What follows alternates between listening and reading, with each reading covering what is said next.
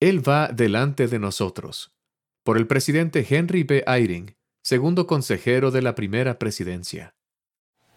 Mis queridos hermanos y hermanas, estoy agradecido de estar aquí con ustedes en esta conferencia de la Iglesia de Jesucristo de los Santos de los Últimos Días, al invitarnos a reflexionar sobre la manera en que la restauración que el Señor hizo de su iglesia en esta última dispensación nos ha bendecido a nosotros y a nuestros seres queridos. El presidente Russell M. Nelson prometió que nuestra experiencia sería no solo memorable, sino inolvidable. Mi experiencia ha sido memorable, como estoy seguro de que la de ustedes también. El que sea inolvidable o no depende de cada uno de nosotros. Eso es importante para mí porque la experiencia de prepararme para esta conferencia me ha cambiado de una manera que deseo que sea duradera. Permítanme explicarlo.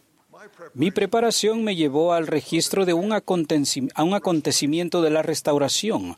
Había leído sobre ello muchas veces pero para mí siempre había sido el informe de una reunión importante en la que participó José Smith, el profeta de la restauración. Pero esta vez, en ese relato, como pude ver cómo el Señor nos guía a nosotros, sus discípulos, en su iglesia.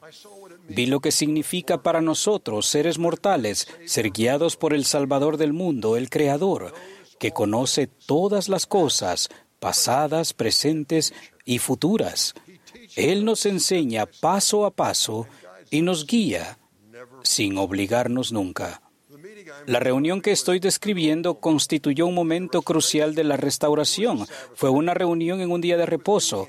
Se celebró el 3 de abril de 1836 en el templo de Kirtland en Ohio, siete días después de que se dedicó.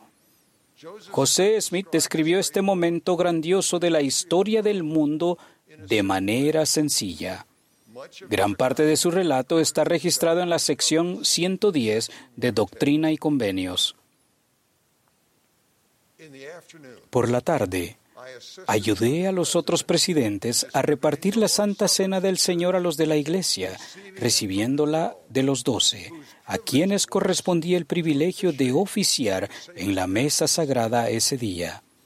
Después de haber realizado ese servicio a mis hermanos, me retiré al púlpito estando los velos tendidos, y me arrodillé con Oliver Cowdery en solemne y silenciosa oración. Al levantarnos, después de orar, se nos manifestó a los dos la siguiente visión. El velo fue retirado de nuestras mentes y los ojos de nuestro entendimiento fueron abiertos. Vimos al Señor sobre el barandal del púlpito delante de nosotros, y debajo de sus pies había un pavimento de oro puro, del color del ámbar. Sus ojos eran como llama de fuego, el cabello de su cabeza era blanco como la nieve pura, su semblante brillaba más que el resplandor del sol, y su voz era como el estruendo de muchas aguas.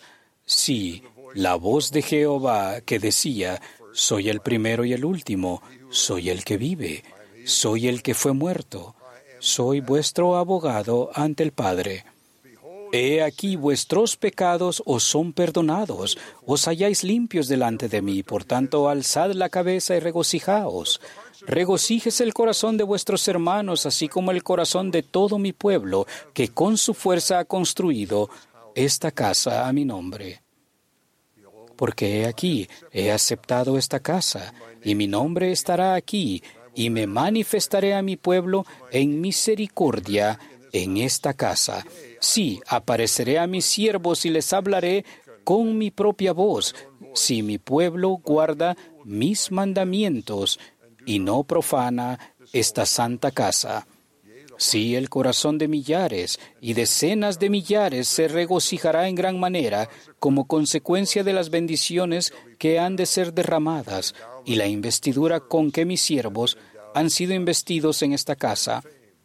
Y la fama de esta casa se extenderá hasta los países extranjeros, y este es el principio de la bendición que se derramará sobre la cabeza de los de mi pueblo. Así sea. Amén.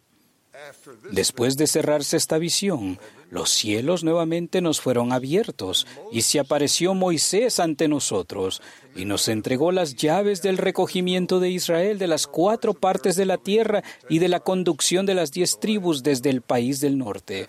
Después de esto apareció Elías y entregó la dispensación del Evangelio de Abraham, diciendo que en nosotros y en nuestra descendencia serían bendecidas todas las generaciones después de nosotros Concluida esta visión, se nos desplegó otra visión grande y gloriosa, porque Elías el profeta, que fue llevado al cielo sin gustar la muerte, se apareció ante nosotros y dijo, He aquí, ha llegado plenamente el tiempo del cual se habló por boca de Malaquías, testificando que él, Elías el profeta, sería enviado antes que viniera el día grande y terrible del Señor, para hacer volver el corazón de los padres a los hijos y el de los hijos a los padres para que el mundo entero no fuera herido con una maldición. Por tanto, se entregan en vuestras manos las llaves de esta dispensación, y por esto sabréis que el día grande y terrible del Señor está cerca, sí, a las puertas. yo había leído ese relato muchas veces. El Espíritu Santo me había confirmado que el relato era verdadero. A medida que estudiaba y oraba para prepararme para esta conferencia, llegué a ver con mayor claridad el poder del Señor para guiar con detalle a sus discípulos en su obra. Siete años antes de que Moisés entregara a José Smith las llaves del recogimiento de Israel en el templo de Kirtland, José aprendió en la portada del libro de Mormón que su propósito era mostrar al resto de la casa de Israel para que conozcan los convenios del Señor y sepan que no son ellos desechados para siempre. En 1831 el Señor le dijo a José que el recogimiento de Israel comenzaría en Kirtland y desde allí irán a todas las naciones los que yo quisiere, pues Israel será salvo y lo guiaré. Si bien la obra misional era necesaria para recoger a Israel, el Señor enseñó a los doce, quienes llegaron a ser algunos de los primeros misioneros, recordad, no debéis ir a otras naciones hasta que recibáis vuestra investidura. Parece que el templo de Kirtland era importante en el plan paulatino del Señor por al menos dos razones. Primero, Moisés esperó a que el templo estuviera terminado para restaurar las llaves del recogimiento de Israel. Y segundo, como enseñó el presidente Joseph Fielding Smith, el Señor mandó que los santos edificasen un templo en el cual Él pudiera revelar las llaves de la autoridad y donde los apóstoles pudieran ser investidos y preparados para podar su viña por última vez. Aunque la investidura del templo como la conocemos hoy en día no se administró en el templo de Kirtland, en cumplimiento de la profecía, las ordenanzas preparatorias del templo comenzaron allí, junto a un derramamiento de manifestaciones espirituales que armaron a aquellos llamados a ser misioneros con la investidura prometida de poder de lo alto, que condujo a un gran recogimiento por medio del servicio misional Después de que se entregaban a José las llaves del recogimiento de Israel, el Señor inspiró al profeta a enviar a los miembros de los doces en misiones. A medida que estudiaba, me quedó claro que el Señor había preparado en detalle la vía para que los doce fueran en misiones al extranjero, donde había personas preparadas para creer en ellos y apoyarlos. Con el tiempo, miles de personas serían llevadas por medio de ellos a la iglesia restaurada del Señor. Según nuestros registros, se estima que entre 7.500 y 8.000 personas fueron bautizadas durante las dos misiones de los doce a las Islas Británicas. Eso, se sentó, eso sentó las bases para la obra misional en Europa y para finales del siglo XIX, unas 90.000 personas se habían congregado en Estados Unidos, la mayoría de ellos procedentes de las Islas Británicas y de Escandinavia. El Señor había inspirado a José y a fieles misioneros que fueron a trabajar a lograr una cosecha que debió parecerles en aquel entonces más allá de su capacidad. Pero el Señor, con su perfecta previsión y preparación, lo hizo posible. Ustedes recuerdan el lenguaje sencillo y casi poético de la sección 110 de Doctrina y Convenios. He aquí, ha llegado plenamente el tiempo del cual se habló por boca de Malaquías, testificando que él, Elías el profeta, sería enviado antes que viniera el día grande y terrible del Señor, para hacer volver el corazón de los padres a los hijos y el de los hijos a los padres, para que el mundo entero no fuera herido con una maldición. Por tanto, se entregan en vuestras manos las llaves de esta dispensación, y por esto sabréis que el día grande y terrible del Señor está cerca. Sí a las puertas. Testifico que el Señor vio lejos en el futuro y cómo Él nos guiaría para ayudarle a cumplir sus propósitos en los últimos días. Hace muchos años, mientras prestaba servicio en el obispado presidente, se me encargó supervisar el grupo de diseño y desarrollo que creó, que creó lo que llamamos Family Search. Pongo cuidado al decir que supervisé su creación en lugar de decir que la dirigí. Muchas personas dejaron otras carreras y vinieron a construir lo que el Señor deseaba. La primera presidencia tenía la meta de reducir las duplicaciones de las ordenanzas. Su mayor preocupación era el no poder saber si las ordenanzas de una persona ya se habían efectuado. Durante varios años, o lo que me parecieron años, la primera presidencia me preguntaba, ¿cuándo lo van a terminar? Con una voz muy penetrante. Con oración, diligencia y el sacrificio de personas de gran habilidad, se logró finalizar la tarea se realizó paso a paso. La primera tarea fue conseguir que Family Search fuera fácil de usar para aquellos que no se sentían cómodos con las computadoras. Llegaron más cambios y sé que continuarán viniendo, porque cada vez que procedemos a resolver un problema inspirado, abrimos la puerta a más revelación para avances al menos igualmente importantes, pero que todavía no se han visto. Incluso hoy en día, Family Search se está convirtiendo en lo que el Señor necesita para parte de, su restauración y no solo para evitar la duplicación de ordenanzas. El Señor nos permitió realizar mejoras para ayudar a las personas a desarrollar sentimientos de familiaridad y aún de amor por sus antepasados y efectuar dichas ordenanzas a favor de ellos. Ahora el Señor sabía qué pasaría. Los jóvenes se están convirtiendo en mentores de computación para sus padres y miembros del barrio.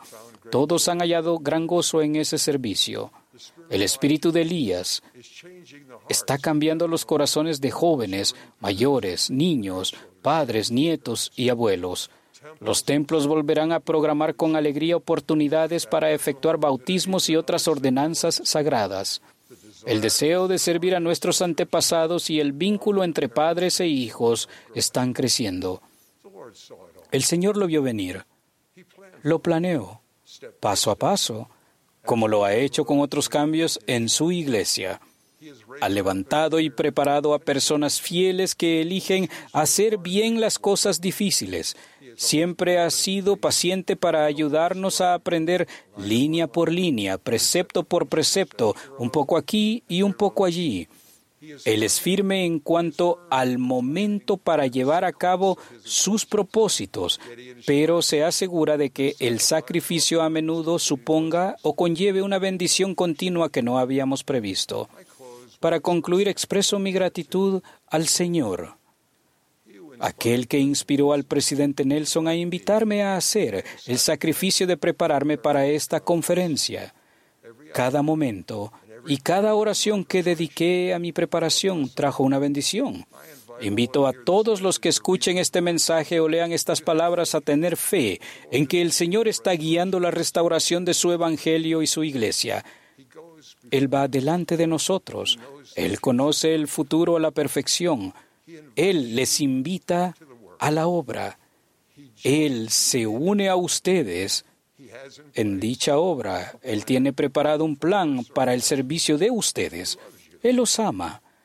Y al grado que se sacrifiquen sentirán gozo al ayudar a los demás a levantarse y estar preparados para su venida.